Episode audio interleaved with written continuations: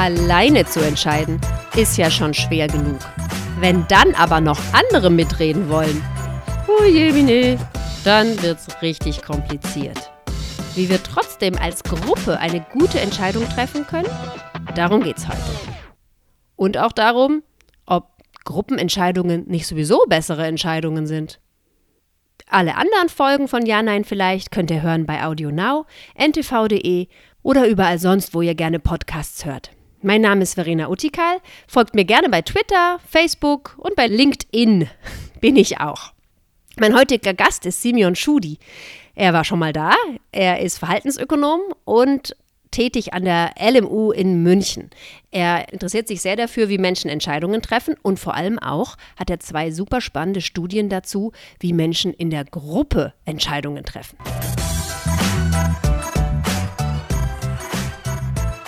Simeon, es ist ein Vergnügen, dass du wieder da bist. Ja, ich freue mich auch sehr, wieder da sein zu dürfen. Du bist ja gerade aus dem Urlaub zurückgekommen. Ja, der ist, ist wie so oft äh, mit mehreren Freunden im Urlaub unterwegs.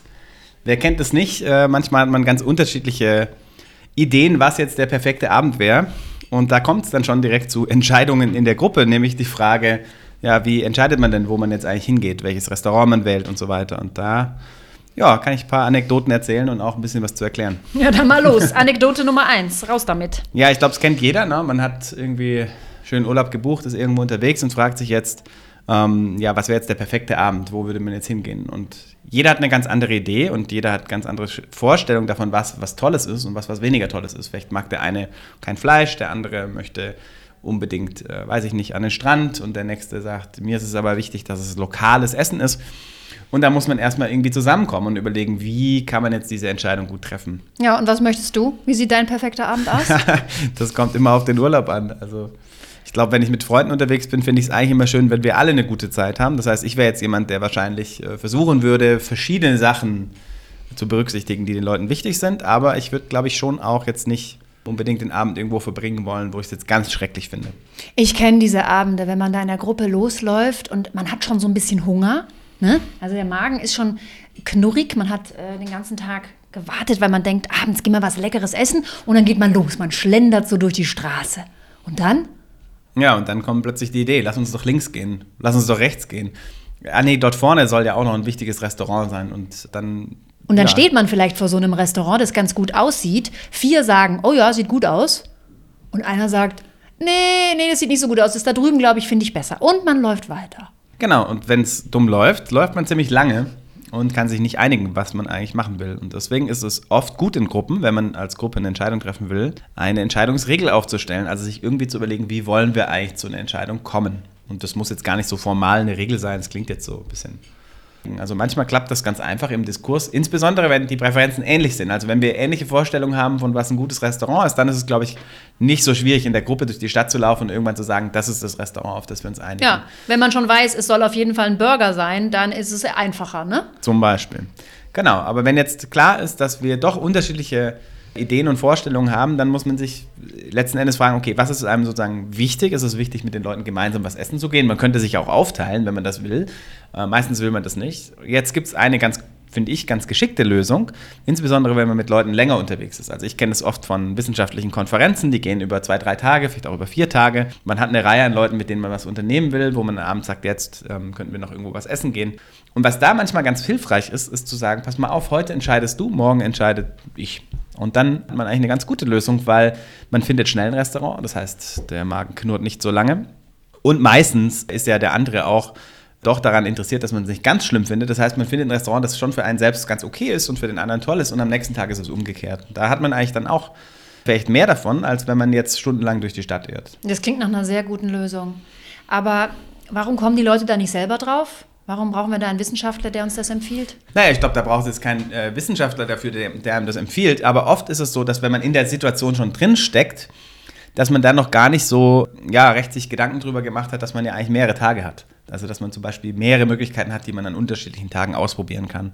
Das ist natürlich schon ganz gut, weil wir kennen das ganz oft und das ist jetzt tatsächlich was, was aber auch aus der Forschung wissen ist. Oft haben die Leute so einen engen Fokus. Also die sehen eine bestimmte Entscheidung jetzt, aber die sehen nicht das große Ganze. Und du meinst, wenn die Leute also schon auf der Straße unterwegs sind und auf der Suche nach einem Restaurant, dann sehen sie diesen Zeithorizont gar nicht mehr. Die denken nicht mehr drüber nach, morgen könnten wir es ja anders machen und übermorgen entscheidet der Dritte, sondern die sind schon in diesem Hungergefühl. Ja? Und Hunger, das wissen wir alle, ist der schlimmste, schlimmste Feind der Entscheidung. Geht immer hungrig in den Supermarkt, dann wisst ihr, was ich meine. Ja, ist eine super Idee. das ist eine super Idee. Lauter gesunde Paprika in meinem Einkaufskorb. Ja, das heißt, dieser Hunger, der ist einfach ein Feind. Das heißt, wenn man sich tatsächlich vor diesem Abend, bevor man losgeht, Gedanken macht, heute darfst du entscheiden und morgen entscheidest dann Person Nummer zwei, dann wird man zu einem besseren Ergebnis kommen, ne? Ja, in den meisten Fällen würde ich denken, das ist tatsächlich der Fall. Also es kann natürlich auch schlimm enden, wenn man sich nicht so gern hat. Ne? Und dann nehme ich heute extra was, was dir nicht gefällt. Und du zahlst es mir morgen heim und wählst extra was aus, was mir nicht gefällt. Aber ich glaube, das sind auch nicht die Leute, mit denen man gemeinsam unterwegs sein will. Zumindest fährt man nicht nochmal zusammen in Urlaub. Das ist sicher. Weil der eine extra das Fischrestaurant ausgewählt hat, obwohl der andere Fisch hasst. Das wäre was. Wie sieht es denn aus äh, mit anderen Entscheidungen in der Gruppe? Also gut, jetzt haben wir darüber gesprochen, wie sieht es aus mit Essen gehen und Präferenzen, die wir vielleicht unterschiedlich haben. Wie lösen Gruppen eigentlich andere Aufgaben? Lösen die die besser als Individuen? Sind Gruppen besser in Aufgaben lösen? Ich glaube, was jetzt äh, erstmal wichtig ist, ist, wir haben vorher darüber gesprochen, sozusagen, es kann Konflikte geben darüber, was wer will. Das ist ja das eine, wenn wir eine Option auswählen müssen. Jetzt bei Aufgaben geht es ja oft darum, zum Beispiel die richtige Lösung für eine Aufgabe zu finden. Also was weiß ich, wenn ich ein Quiz habe, ich möchte jetzt die richtige Antwort finden auf eine Frage. Das ist natürlich erstmal toll, wenn ich in der Gruppe bin. Im Unternehmensalltag sehen wir das ja sehr häufig, dass Teams gemeinsam eine Aufgabe lösen sollen. Genau, das ist vollkommen richtig. Und da ist jetzt eben die Frage, sozusagen, wie kommen Teams da zu einer guten Entscheidung? Wenn jetzt das eine Entscheidung ist, wo es darum geht, was ist sozusagen die richtige Maßnahme, die zu ergreifen ist, weil meinetwegen die Verkäufe gerade in einem bestimmten Bereich schlecht laufen oder die Marktsituation äh, angespannt ist oder ähnliches. Oder ein neues Produkt her muss. Oder ein neues Produkt her muss. Also es gibt, gibt ganz viele Situationen, wo jetzt dieses Team entscheiden muss. Und wenn es jetzt erstmal darum geht, sozusagen präzise zu sein, also eine gute Antwort zu finden, was ist sozusagen die beste Antwort, dann geht es erstmal darum, was weiß eigentlich wer über das Problem. Ja. Na, und fahre ich jetzt besser, sozusagen einen rauszupicken als Experte und den zu fragen, äh, was soll man machen? Oder wäre es vielleicht schlauer, sozusagen die die Masse zu befragen, also das ganze Team zu befragen und zum Beispiel das Team darüber abstimmen zu lassen, was die richtige Entscheidung ist. Hier das Wissen aus den Einzelnen rauszubekommen, da fängt ja das Problem oft schon an. Weil viele Leute reden sehr gerne und geben Informationen preis. Da gibt es aber auch noch andere, die nicht so gerne das Wort ergreifen. Also wir haben diese extravertierten Leute, ne, die gerne, man sagt auch, beim Reden denken. Und dann haben wir diese introvertierten Leute, die erstmal eine Zeit für sich brauchen, bevor sie eine Meinung oder ein Statement abgeben. Wie kann man das zusammenbringen? Genau, ich glaube, das ist ein ganz wichtiger Punkt, dass man in so Gruppenprozessen auch berücksichtigt, wer ist eigentlich in der Gruppe, also welche Individuen gibt es in der Gruppe, was für Typen an Leuten sitzen da. Also es ist ganz schwierig, wenn man zum Beispiel ganz viele Leute hat, die alle gleich ihre Idee rausposaunen wollen, äh, wie man jetzt das Problem angeht. Es ist auch schlecht, wenn keiner was sagt. Manchmal hilft es da, Struktur zu schaffen und zu sagen, okay, wie können wir überhaupt jetzt sozusagen Ideen erstmal sammeln. Und da hilft es in ganz vielen Prozessen zunächst mal auch jedes Individuum zu befragen und zwar unabhängig voneinander. Also zum Beispiel könnte man ähm, einen Zeitrahmen geben, in dem jeder erstmal ein paar Ideen aufschreibt. Und danach sammelt man diese Ideen ein und diskutiert dann über diese Ideen. Dadurch sorgt man auch dafür, dass man die sogenannten Groupthink vermeidet, also die Idee, dass alle plötzlich denken, dass das, was äh, einer jetzt gesagt hat, genau die richtige Lösung ist und dann denken wir alle in die gleiche Richtung. Eigentlich ist ja der Vorteil von der Gruppe gegenüber dem Individuum, dass wir verschiedene Ansätze haben, dass wir verschiedene Blickwinkel für das Problem haben. Und dieses Wissen wollen wir ja nutzen. Und da ist es eben auch wieder gut zu sagen, wenn ich als Gruppe eine gute Entscheidung treffen will, muss ich mir eben überlegen, wie kann ich das Wissen sammeln, bevor ich sozusagen die anderen mit meinen Ideen ja, auf die falsche Fährte. Dieses stille Brainstorming nennt man das auch, hat, hat zwei ganz wichtige Vorteile. Das eine ist, dass man die introvertierten Leute mit abholt. Ne? Jeder hat Zeit, sich selber Gedanken zu machen, man schreibt das auf, man wird nicht gehetzt, weil andere schon fertig sind und losplappern, sondern jeder kann für sich aufschreiben und überlegen.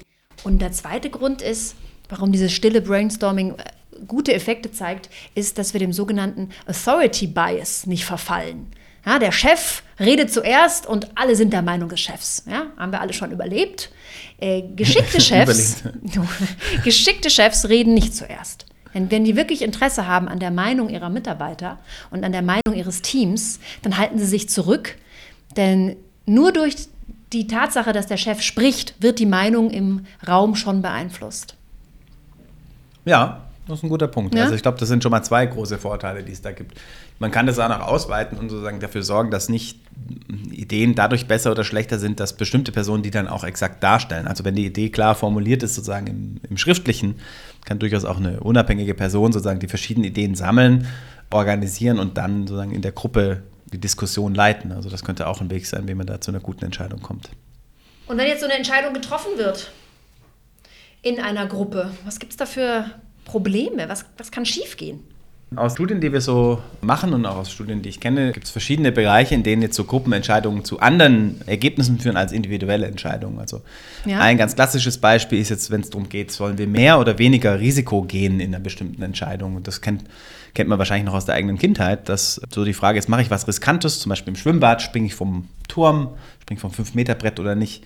Das ist jetzt was, das ich wahrscheinlich individuell nicht unbedingt sofort machen würde, aber, Aber vielleicht reißt mich die Gruppe sind. mit. Ne? Also vielleicht reißt mich die Gruppe mit. Kommen natürlich auch noch andere Faktoren mit rein. Also mir ist vielleicht auch wichtig, wie nimmt mich die Gruppe wahr, ähm, was dazu führen könnte, dass ich eben auch bereit bin, mehr Risiko zu gehen, weil ich jetzt ein Draufgänger sein will und das ist irgendwie toll in meiner Gruppe.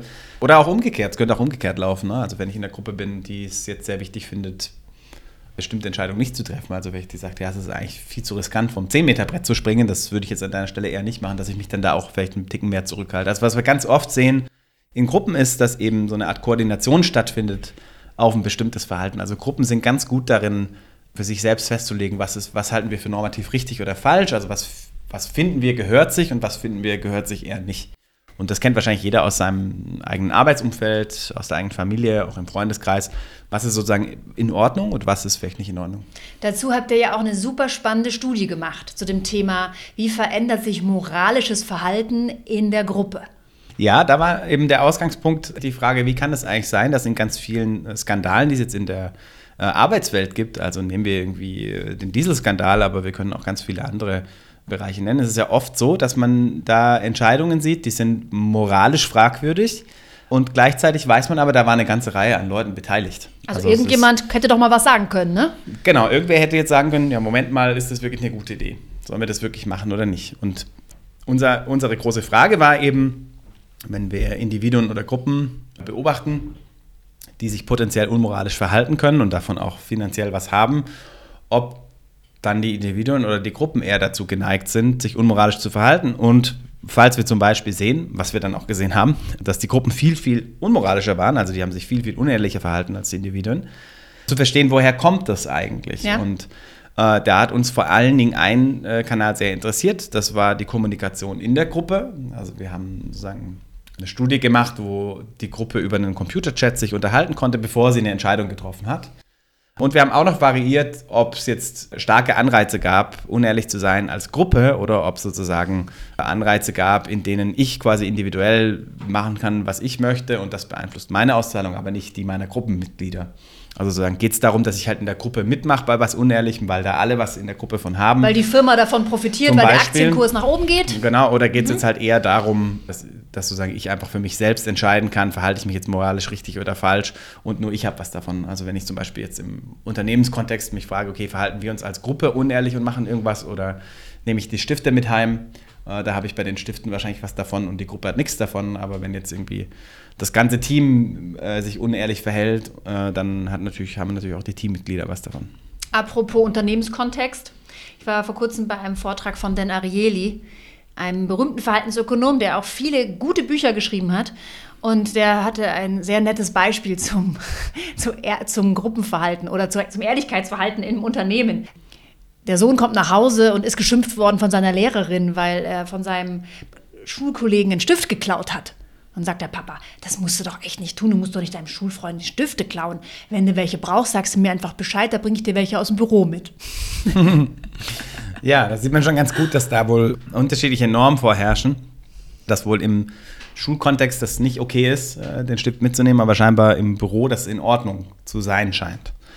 Und das ist zum Beispiel eben ein Punkt, der uns ganz stark interessiert hat. Was passiert jetzt in diesen Gruppen, wenn die miteinander reden? Also was passiert in der, in der Überlegungsphase, will ich unehrlich sein oder nicht? Und was wir gesehen haben, ist, dass in diesen Chats eben sich die Leute sehr stark darüber ausgetauscht haben, was jetzt die möglichen Optionen sind, worauf sie sich einigen könnten, was man vielleicht am besten tun soll. Und in der Studie ging es eben darum, äh, mache ich eine falsche Angabe oder mache ich eine richtige Angabe? Und bei der falschen Angabe, da habe ich eben dann mehr Geld verdient als bei der richtigen Angabe.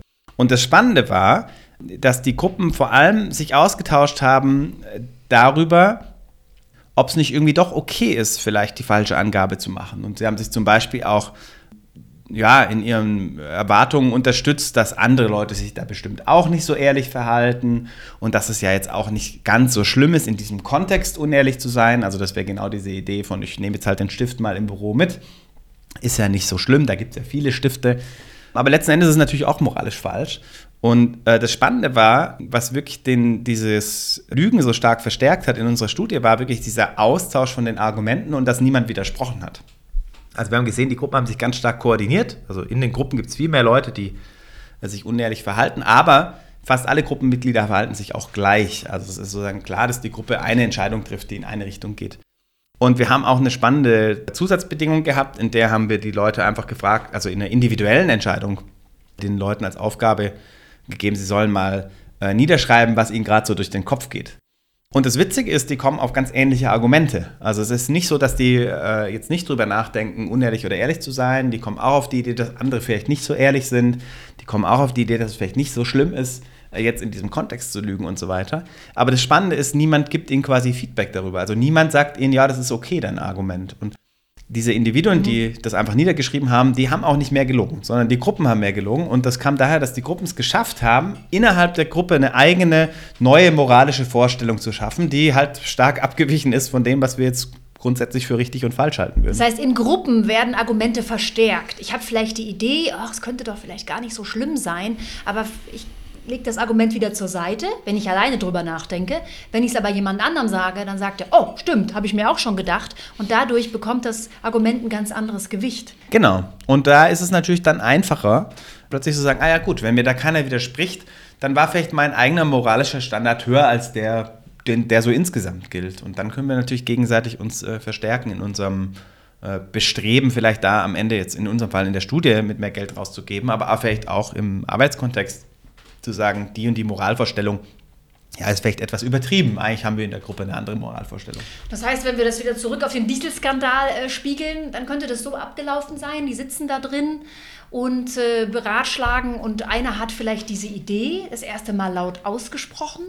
Jemand anderes hatte die Idee vielleicht schon mal leise in seinem Kopf formuliert und dann geht der Verstärkungsmechanismus los. Das könnte ein Effekt gewesen sein. Jetzt muss man natürlich sagen, im Dieselskandal gibt es natürlich ganz viele starke Anreize auch. Ne? Also wenn die, die Frage ist, es gibt eine neue Umweltauflage, dann ist natürlich immer die Frage, wie geht das Unternehmen damit um? Und zunächst mal ist klar, dass da moralische Vorstellungen auch wichtig sind. Die Frage, ja, befolge ich sozusagen dieses Gesetz oder nicht?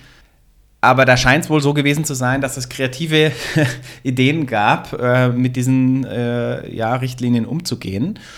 Und wie jetzt exakt die Entscheidung gefallen ist, wissen wir nicht, aber es kann durchaus sein, dass man natürlich in Gruppendiskussionen da ähm, dieses Argument auch verstärkt hat und festgestellt hat, naja, vielleicht ist es gar nicht. Ja, wird es nicht als so falsch wahrgenommen, wie es dann tatsächlich ist. Bleiben wir mal bei der kreativen Lösung.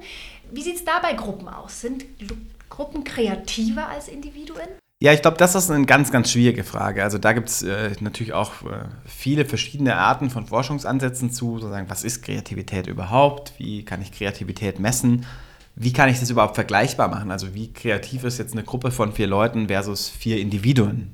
Und ich glaube jetzt im Kontext von Kreativität oder auch in, in, Situationen, wo es um komplizierte Aufgaben geht, ist natürlich schon so, dass Gruppen Vorteile bürgen in der Hinsicht, dass sie für mehr Blickwinkel sorgen, mehr Ideen auch miteinander ausgetauscht werden. Also wenn ich jetzt quasi vier Individuen befrage, wir haben ja vorher über Brainstorming geredet und die geben mir alle ihre Ideen, dann sind manche Ideen wahrscheinlich besser, manche Ideen sind vielleicht schlechter für das spezifische Problem.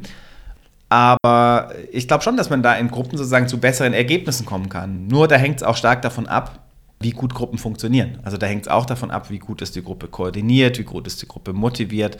Denn in Gruppen kann man ja auch sich zurücklehnen und sagen, ah ja, super, die anderen können den Job eigentlich für mich machen. Also wenn ich eine tolle Lösung erarbeiten muss, ist nicht notwendigerweise klar, dass ich in einem Team sage, ja, ich muss jetzt da vorne dran sein und die Lösung geben, sondern ich könnte mich auch zurücklehnen und sagen, ist ja super, wenn wir als Gruppe entlohnt werden, dann können die anderen die Arbeit machen und ich nehme die Lorbeeren mit. Und das machen wir jetzt auch, Simeon. Wir nehmen die Lorbeeren mit. Vielen Dank für das super spannende Gespräch und auch vielen Dank an euch da draußen fürs Zuhören.